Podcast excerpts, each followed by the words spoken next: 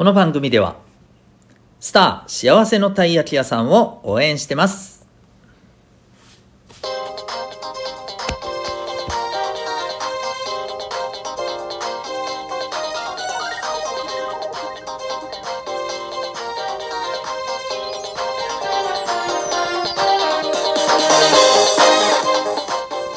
小中高生の皆さん日々行動してますか？あなたの才能と思いを唯一無二の能力へ親子キャリア教育コーチのデトさんでございます。小中高生の今と未来を応援するラジオ君 the NEXT。今日のテーマは相手が本当に望んでるものはでお送りしていきたいと思います。はい。えー、相手が本当に望んでるものそれは何でしょうか？これってねなかなか難しいんですよね。まあ簡単な時もあるんですけどね。うん。えっとなかなか難しい。そして相手が望んでることが本当に望んでるものが何か分からずに相手が望んでいないものを相手がそれを望んでると思ってこちらがそれをどうぞどうぞってやってしまうことのうんねまあ怖さというか、はい、そういったものってあったりしますよね。なんかこうもちろんね悪気なんかないわけだからなおさらのことねちょっとこう難しかったりしますよね。うん、どっちが悪い悪いとかいいとかでね片付けてしまっちゃいけないんだけれども、えー、これはどっちがどうすれば防げてたのかとかねそういったところを考えた時にやっぱりですね、うん、自分が本当に望んでいることは何なのかっていうのをやっぱり言うのも大事だし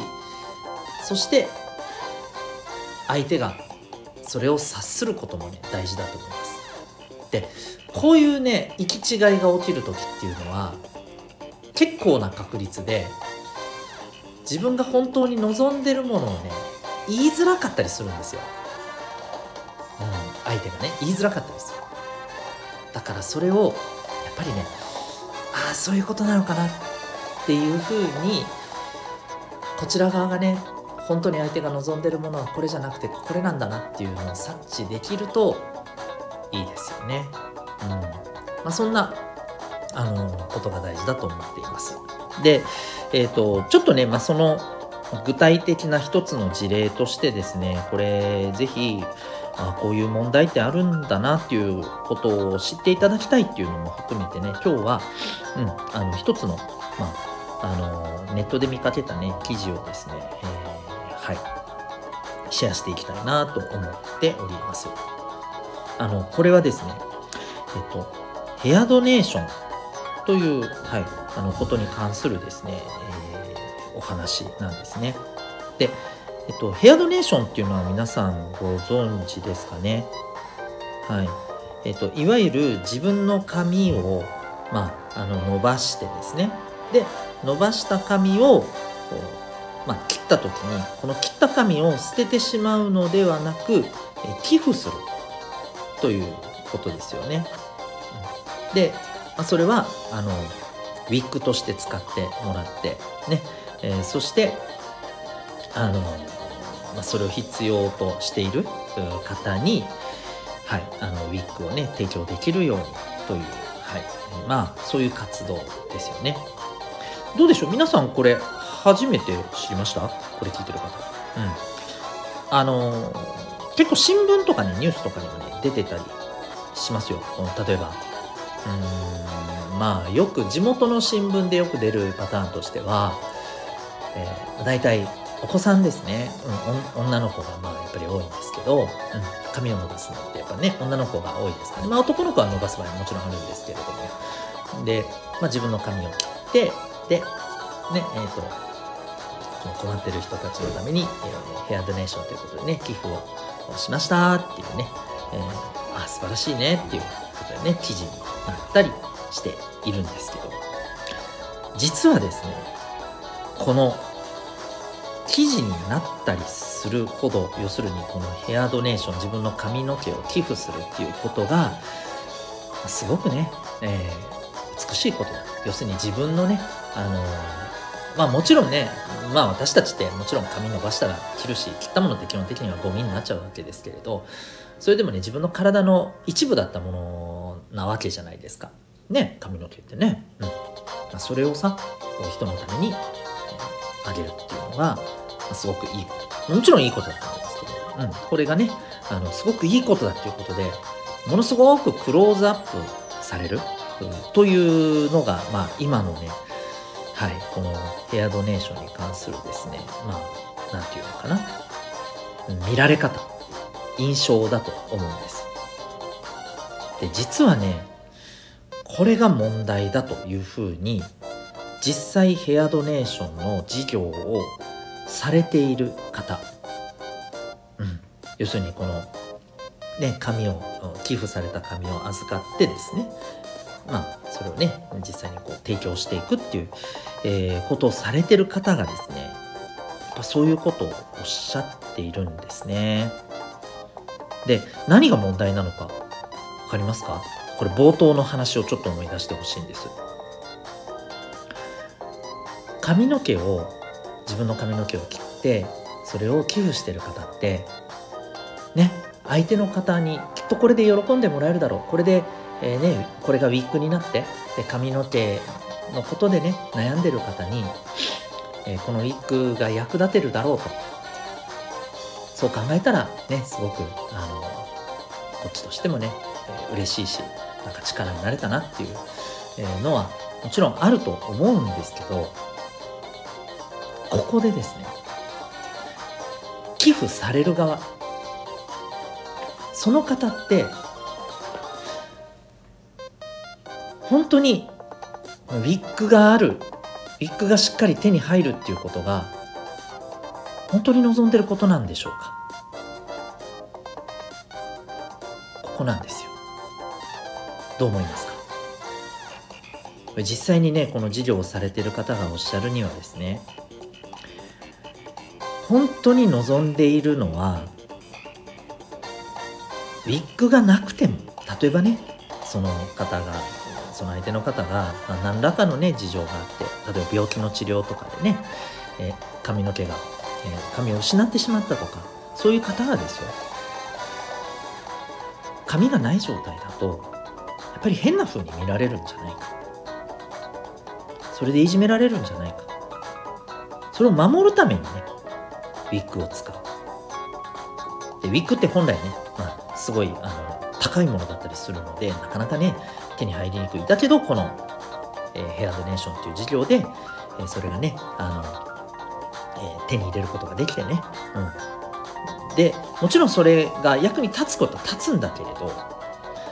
喜ぶと思うんですけど、でも、本当のその人たちの思いって、やっぱそこじゃなくて、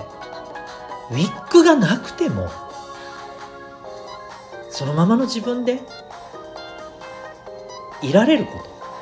それでなんか変な目で見られるんじゃないかって気にするんじゃなくてそれでも普通にね